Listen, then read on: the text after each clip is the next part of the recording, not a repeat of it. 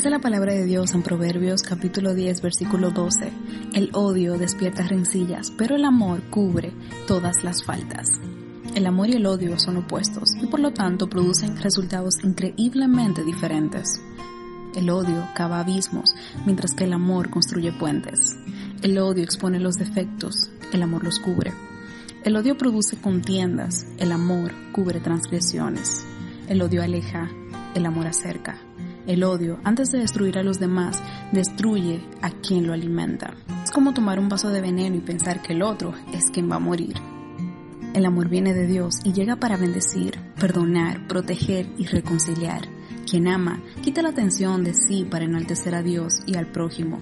El odio es sinónimo de muerte, mientras que el amor es fuente de vida.